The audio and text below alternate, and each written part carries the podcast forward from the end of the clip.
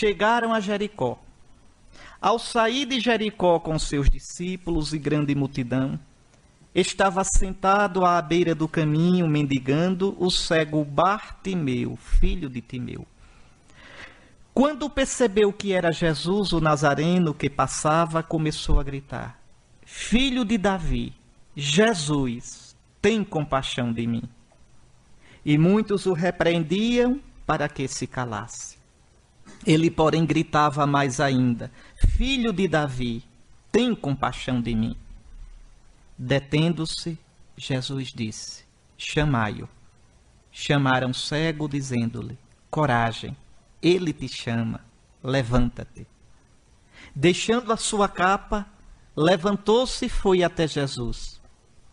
Então Jesus lhe disse: Que queres que eu te faça? O cego respondeu: Rabune, que eu possa ver novamente. Jesus lhe disse: Vai, a tua fé te salvou. No mesmo instante ele recuperou a vista e seguia-o no caminho.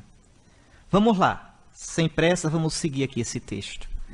Veja, Jesus, lembre, nos evangelhos, a gente sabe historicamente que Jesus esteve em Jerusalém várias vezes. Nas festas, nas grandes festas dos judeus, Jesus ia a Jerusalém. Pelo Evangelho de João, a gente sabe disso. Só que Lucas e Mateus seguem o esquema de São Marcos. Quem inventou? Quem inventou o gênero literário o Evangelho foi São Marcos. Não é? Então, São Marcos, quando quis escrever a pregação da igreja sobre Jesus, ele bolou um esquema.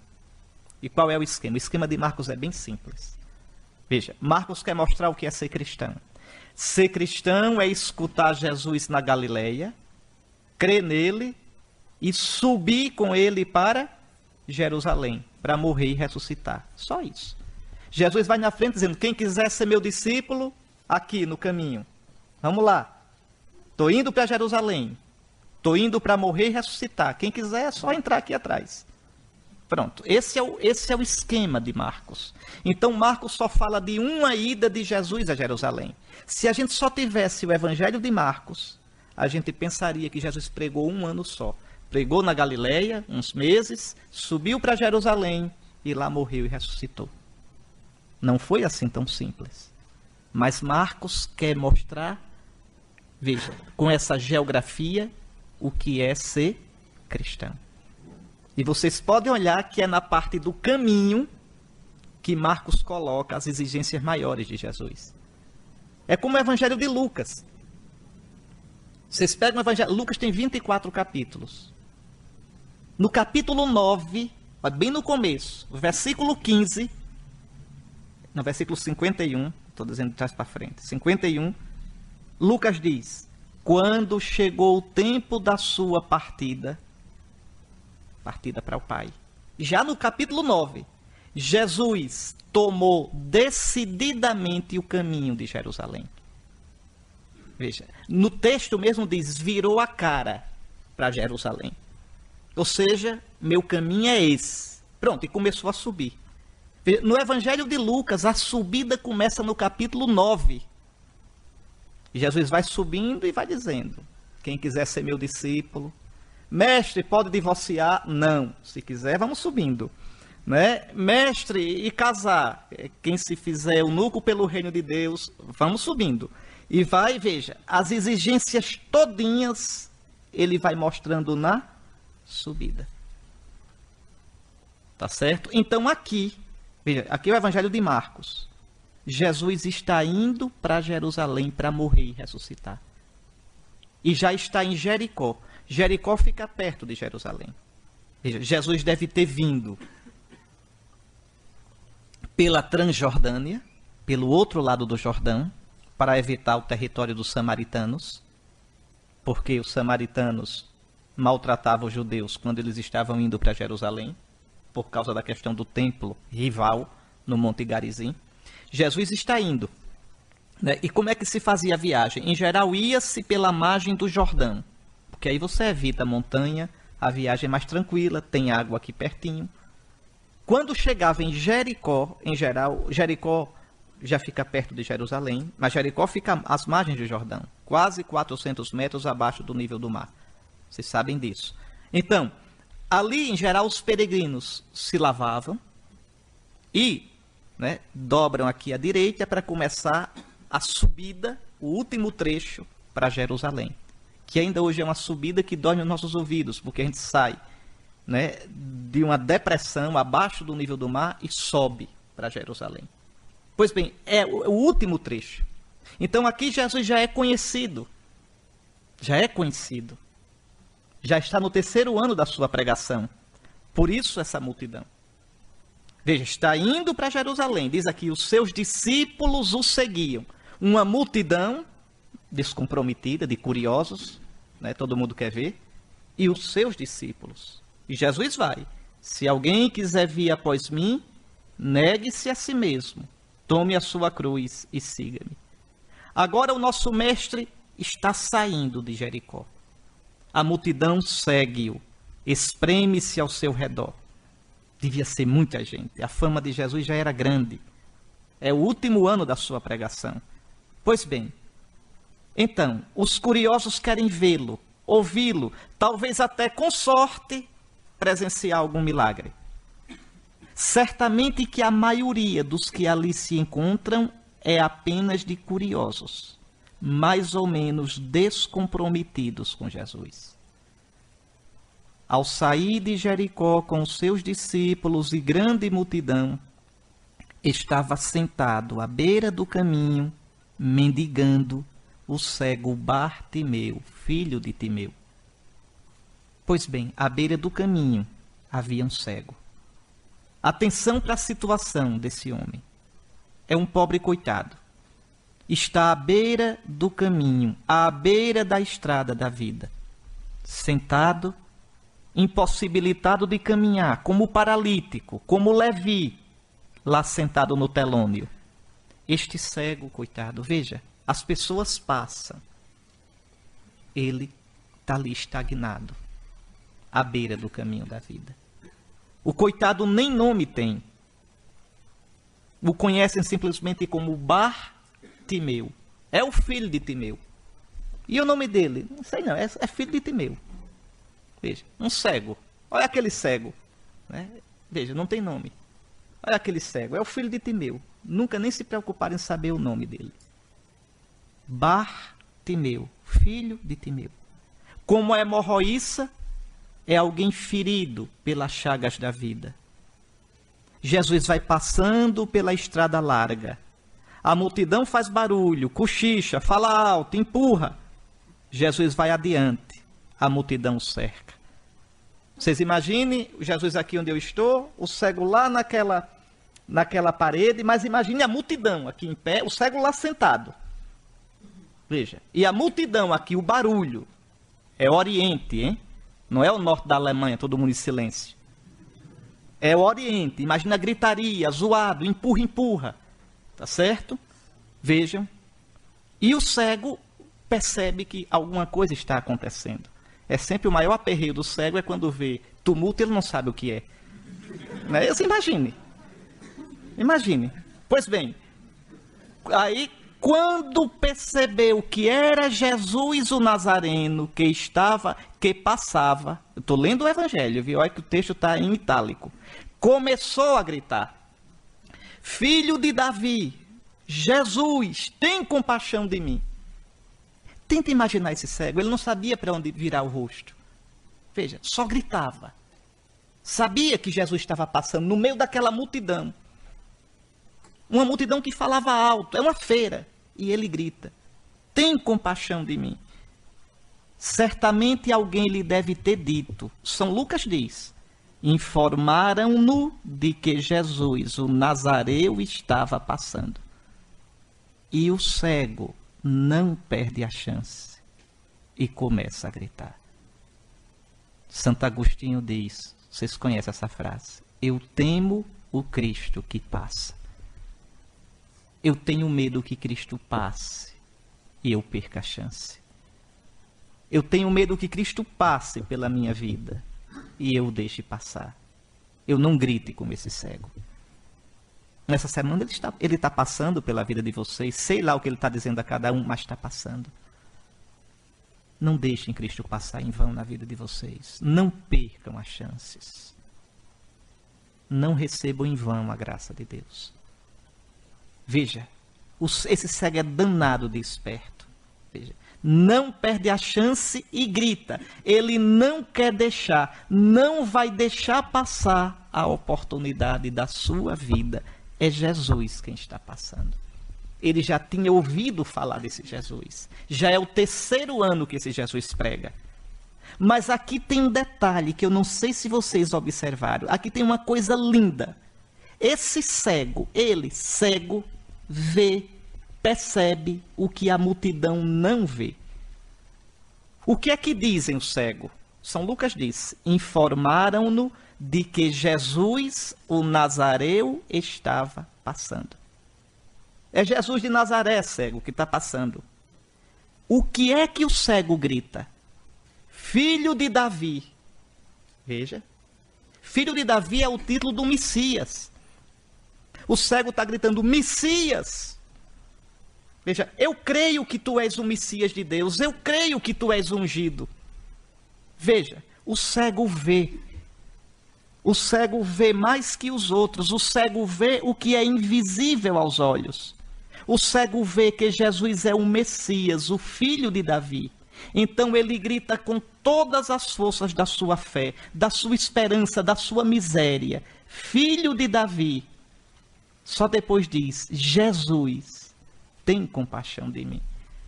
Veja, é um cego esperto danado. Veja, primeiro filho de Davi. Primeiro dizendo: Eu creio em ti. Eu tenho esperança em ti. O cego quer enfatizar sua fé em Jesus, quer proclamar para que o Senhor escute que ele vê, que ele enxerga nele o Messias prometido a Israel. Por isso também a sua súplica sofrida e confiante. Tem compaixão de mim. Vê minha situação. Tem compaixão. Padece comigo sofre comigo a minha miséria, sente comigo, vê minha vida ferida, sentado aqui à margem deste caminho.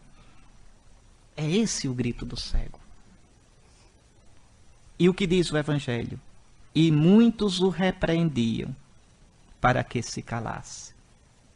É o que muitas vezes o mundo faz com a gente. Ele, porém, gritava mais ainda filho de Davi, tem compaixão de mim. Por que é que aquele povo repreendia o cego? Né? Por quê?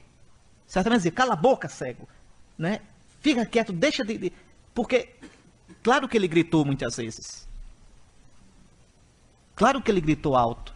Claro que quanto mais gritava, mais se desesperava, porque onde é que está Jesus? Está longe, está perto, já passou? Está chegando?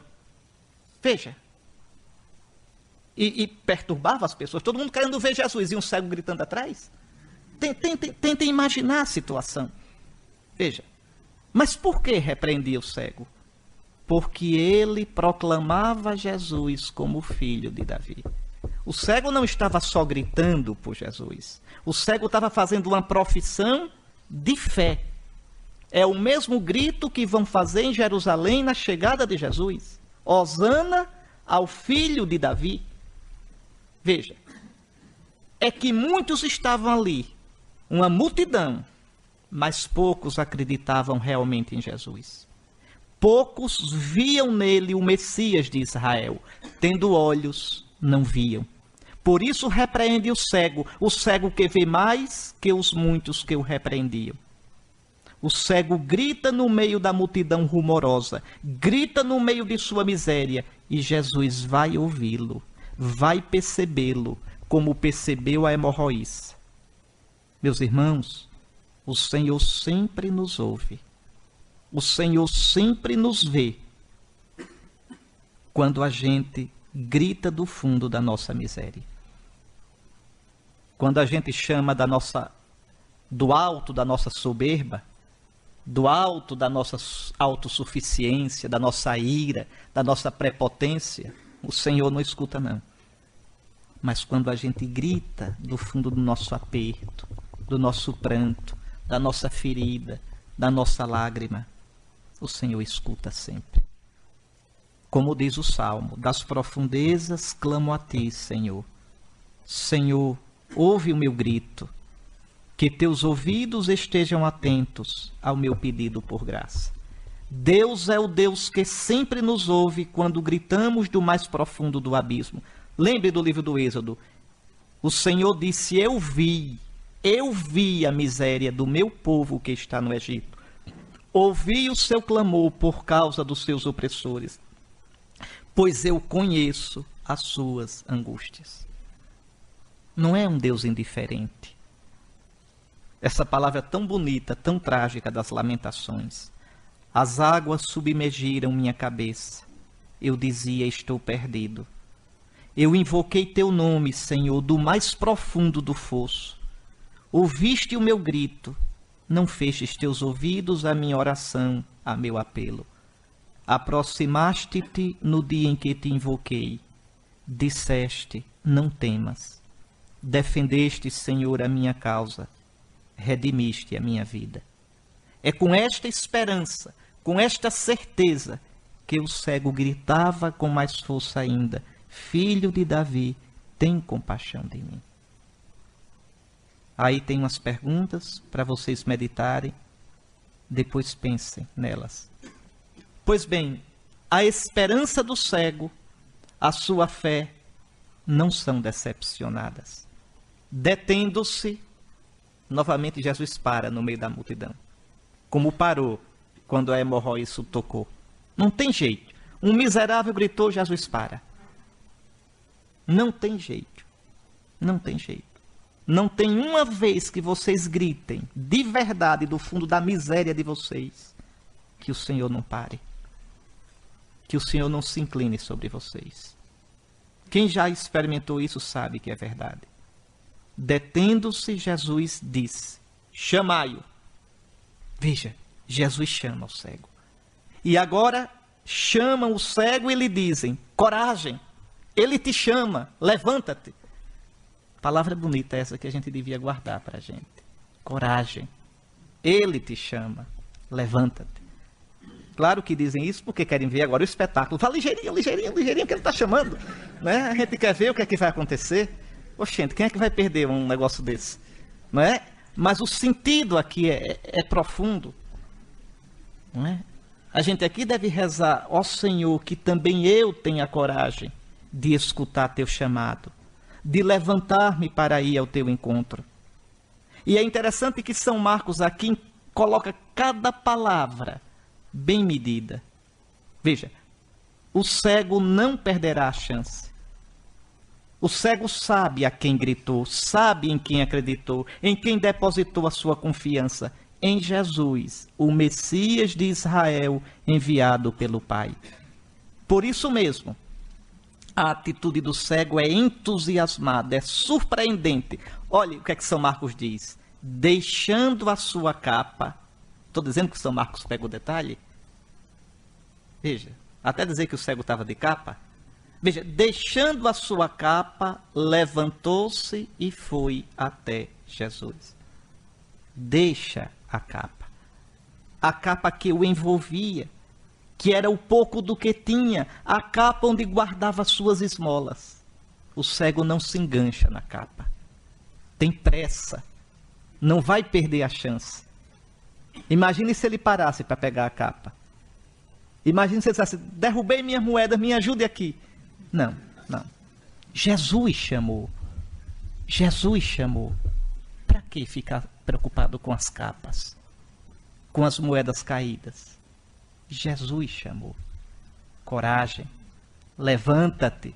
Jesus te chama. Esqueça a capa. O autor da carta aos Hebreus diz no capítulo 12: Deixando o fardo de pecado, corramos com perseverança a corrida que nos é proposta, com os olhos fixos no autor e consumador da nossa fé, Jesus. E a gente fica desviando o olhar olha os problemas, olha os irmãos chatos de comunidade, olha os formadores, lembra dos defeitos do clero na diocese, olha o que não gosta no bispo. Esqueça isso. Olhe Jesus. Olhos fixos em Jesus. Largando as capas, os fardos de pecado. Corramos com perseverança o certame, a corrida que nos é proposta, com os olhos fixos em Jesus. E vocês não vão errar o caminho. Não vão errar o caminho. Fixe. Eu sempre, quando eu escuto essa passagem de Hebreus, eu me lembro de uma experiência pequena que eu tinha quando era monge trapista. Eu era tratorista. E quando chegava a primavera, tinha que preparar o campo para plantar trigo. Então o campo já estava aberto, mas cheio de mato. Aquele mato a gente aproveitava como como adubo para macieira. Então, mas primeiro ia com o trator cortar todo aquele, pegar aquele mato todo e depois arar. Arar, né, gradear o campo para plantar. Então, como é que se gradeia um campo para preparar para o plantio? Você coloca o trator bem no meio do campo, no meio, entre as duas extremidades.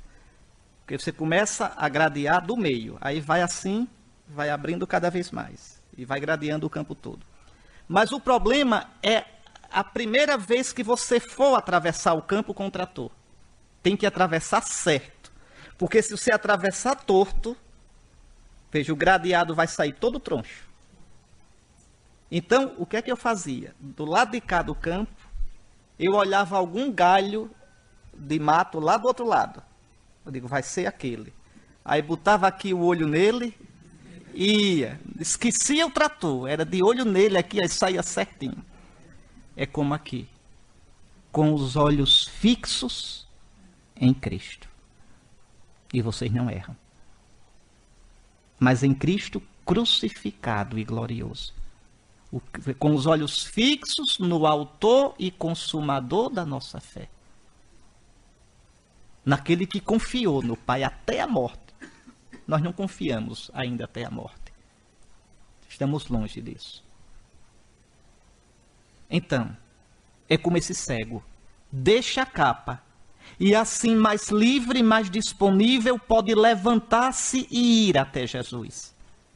Agora vocês imaginem a apreensão, o entusiasmo, a esperança desse João Ninguém, a quem o Senhor, parando no caminho dele, detendo-se, detendo quis chamar.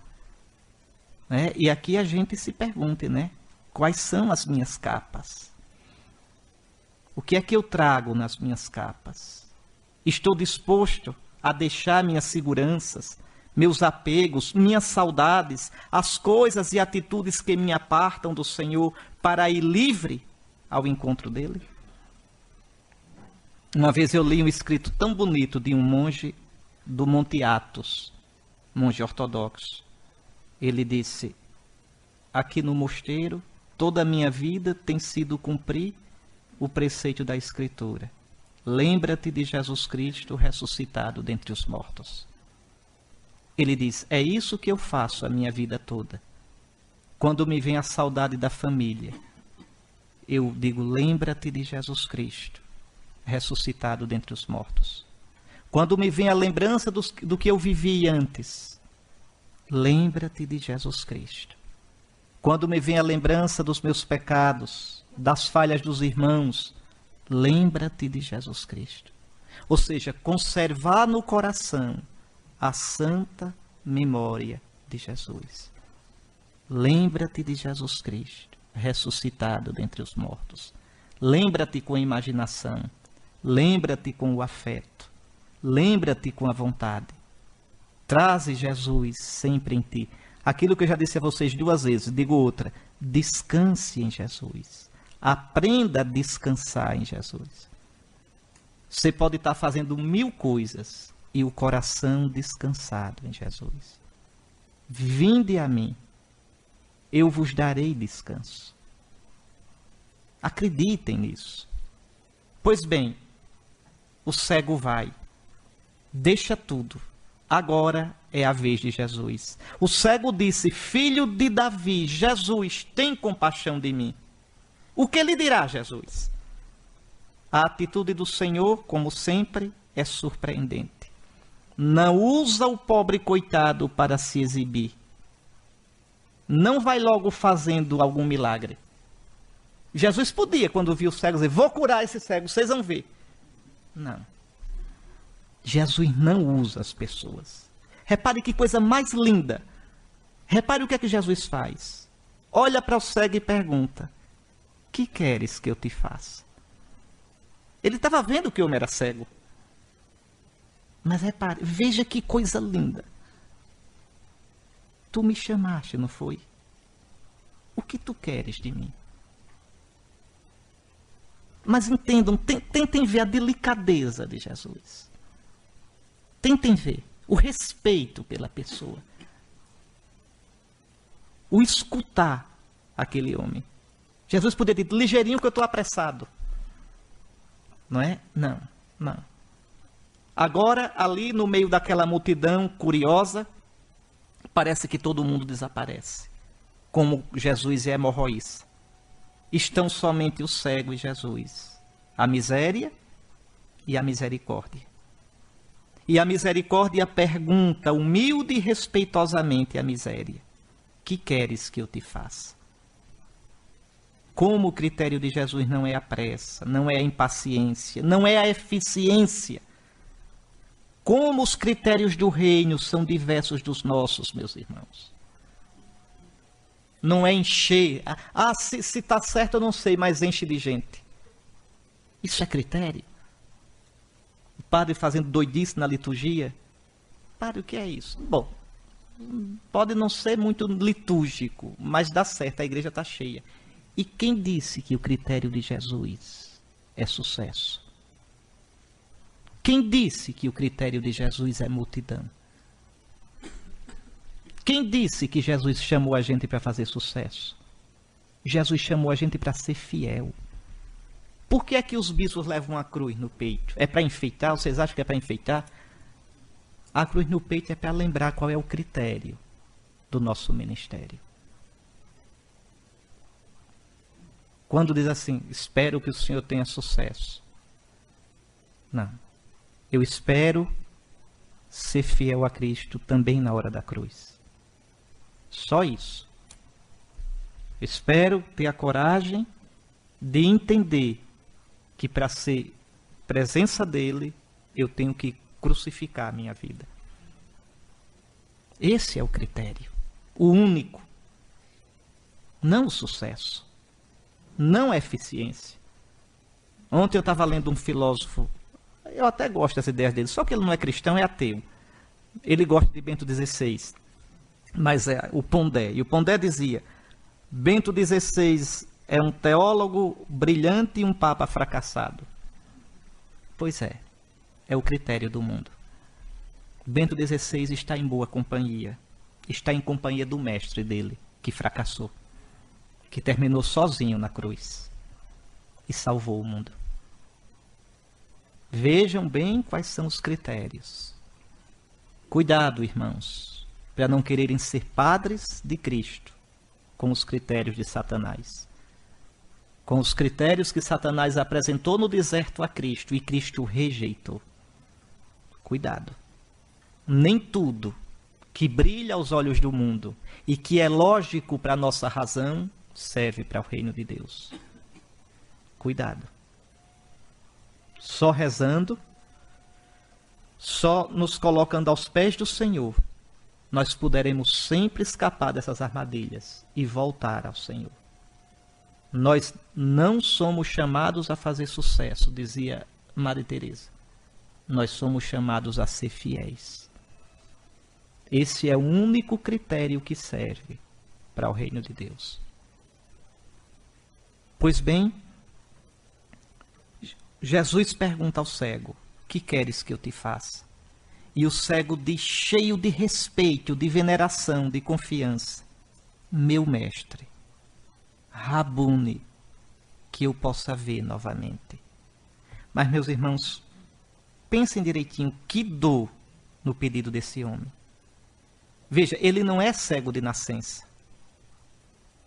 Ele não é cego de nascença. Houve um tempo no qual ele via e perdeu a visão. Que eu possa ver novamente. Vejam que tristeza. Imagine-se né, esse homem, a angústia dele, esses anos todinho, pedindo esmola. É um pobre, um homem pisado e maltratado pela vida. Jesus recorda do que o homem o chamou, filho de Davi. O mestre recorda do que ele pediu. Tem compaixão de mim. E agora, com toda a ternura do seu coração misericordioso, concede o dom da visão física àquele que vira mais que a multidão ali presente. Vai. Tu não me chamaste Messias? A tua fé te salvou. No mesmo instante, o cego recuperou a vista. Ele não chamou Jesus de Messias, pois sobre o Messias a Escritura diz: Então se abrirão os olhos dos cegos e os ouvidos dos surdos se desobstruirão. Então o coxo saltará como o cervo, e a língua do mudo cantará canções alegres, porque a água jorrará do deserto e rios da esterpe. Veja, ele veio para isso, para abrir os olhos aos cegos, para fazer com que os surdos escutassem. Muito bem. E agora, o mais importante da passagem. A frase mais importante é agora. O cego, veja, o que é que diz? Seguia-o no caminho. Repare que cego teimoso. Jesus diz: Vai, a tua fé te salvou, pois ele não vai, vem. Vem com Jesus. Agora que vê, segue o Senhor. Veja, seguir Jesus no caminho é ser cristão é fazer passo com ele rumo a Jerusalém. Adeus à capa, adeus ao lugar em que sentado mendigava. Agora ele vê e caminha. Mas ele não vai para onde quer. Eu disse a vocês na segunda meditação desse retiro: ser cristão não é só partir, é partir seguindo. Vinde em meu seguimento. Quando Deus tira o povo do Egito, em geral não se prega isso, não se diz isso, se esquece isso. Tira o povo do Egito não é por tirar. Deixa o meu povo livre para prestar-me culto, para fazer-me uma liturgia no deserto. Livre não para fazer o que quer. Livre não para viver para si. Isso não é liberdade. Livre para Deus. Esse cego que agora vê, veja, não vai para onde quer não vai por sua conta. Viu Jesus, viu a luz e segue-o pelo caminho que vai dar em Jerusalém, que vai dar na cruz, na morte, mas que vai dar finalmente na ressurreição, no coração do Pai. É como aquela, aquele outro cego que é lindo, lindo cego de nascença no Evangelho de João. Jesus cura aquele cego, porque aqui, isso aqui, essa passagem, para Marcos é uma catequese batismal. Lembrem que o batismo na igreja antiga era chamado sacramento da iluminação. Nós éramos cegos, nós éramos aleijados no caminho da vida. E Jesus nos iluminou com a sua luz. E batizados em Cristo, nós somos neófitos, neo-iluminados. Nós podemos agora segui-lo. Veja, São João aproveite uma outra passagem para fazer uma catequese com outro cego. São dois cegos encantadores. O outro é o cego de João. Aquele cego de nascença, Jesus cospe no chão, faz lama. Por que Jesus faz um negócio desse? Entendam, para os judeus a saliva é o espírito, o sopro feito líquido. Olha o que, é que Jesus está fazendo colocando o sopro dele sobre o barro, ele vai recriar aquele homem. Ele vai fazer o que Deus fez no Gênesis. Lembrem, todo aquele que está em Cristo é uma nova criatura. Jesus pega o sopro dele feito líquido, a saliva, mistura no barro e coloca nos olhos do cego. E o que diz? Vai lavar-te na piscina de Siloé. Aí João maldosamente diz: Siloé quer dizer enviado. Qual é a piscina do enviado? Quem é o enviado? É Jesus. Qual é a piscina de Jesus? A pia batismal. Vai lavar-te na piscina de Siloé. Aí João disse de modo bem conciso: o cego foi, lavou-se e voltou vendo. Mas o mais bonito é o fim de tudo. Pegam o homem e leva até Jesus. Ele não sabia quem era. Aí Jesus pergunta. No filme do Franco Zeffirelli, Jesus de Nazaré, essa cena é linda, linda. Jesus olha para o cego e diz: Tu crês no Filho do Homem? O cego diz: Quem é, Senhor? Para que eu creia. Aí Jesus diz: Sou eu, tu estás vendo. Vejam, entendam aqui qual é. Veja, tu estás vendo, eu te curei para isso. Não te curei para tu saíres por aí paquerando, não. Eu te curei para que tu me vejas. Para João, ver, contemplar é crer. Veja, contemplarão aquele a quem traspassara. Quer dizer, ver é compreender com a compreensão mais profunda. Jesus olha para o cego: Tu estás vendo. Sou eu que falo contigo. O cego cai de joelhos. Eu creio, Senhor. Agora está curado de verdade. Agora vê de verdade. Como esse cego daqui. Bom, para meditar eu coloquei aí esses textos que já citei durante a meditação para que vocês retomem, para que vocês rezem. O nosso auxílio está no nome do Senhor.